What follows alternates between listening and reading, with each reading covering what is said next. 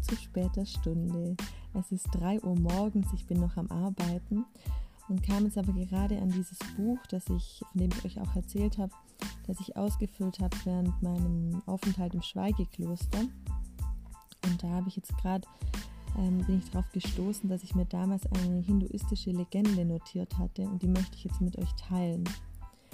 Und zwar ist die Legende von Brahma und Brahma ist im Hinduismus einer der Hauptgötter.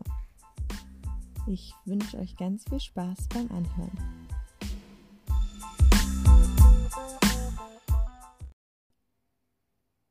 Eine alte hinduistische Legende. Früher waren alle Menschen Götter.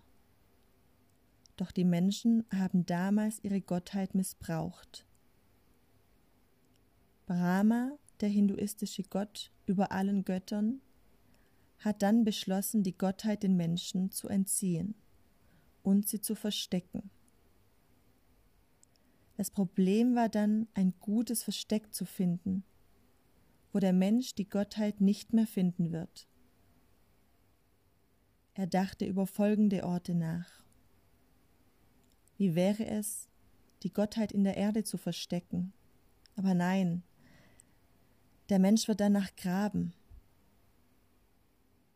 Vielleicht die Gottheit in den tiefsten Tiefen des Ozeans verstreuen. Aber auch hier, früher oder später, wird der Mensch die Tiefen aller Ozeane entdecken. Wie wäre es, die Gottheit in die entferntesten Entfernungen des Universums zu verbannen? Aber auch hier, der Tag wird kommen, an dem die Menschen das All erobern werden.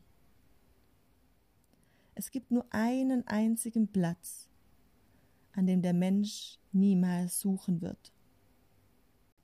Wir verstecken die Gottheit im tiefsten von ihm selbst.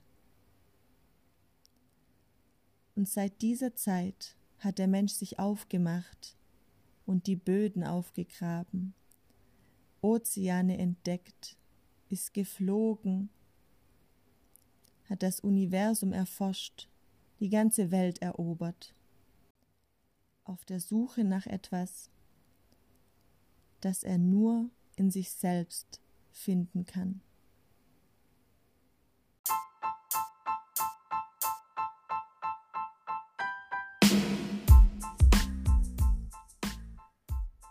Es nicht oft so, dass wir im Außen versuchen, Antworten auf unsere Fragen zu finden, nach dem Sinn des Lebens, was wir eigentlich wollen, auf der Suche nach Selbstliebe. Ich denke, die Situation hatte jeder mindestens einmal bisher in seinem Leben. Und man sagt ja auch, alle Antworten auf die Fragen, die man hat, alles steckt in uns.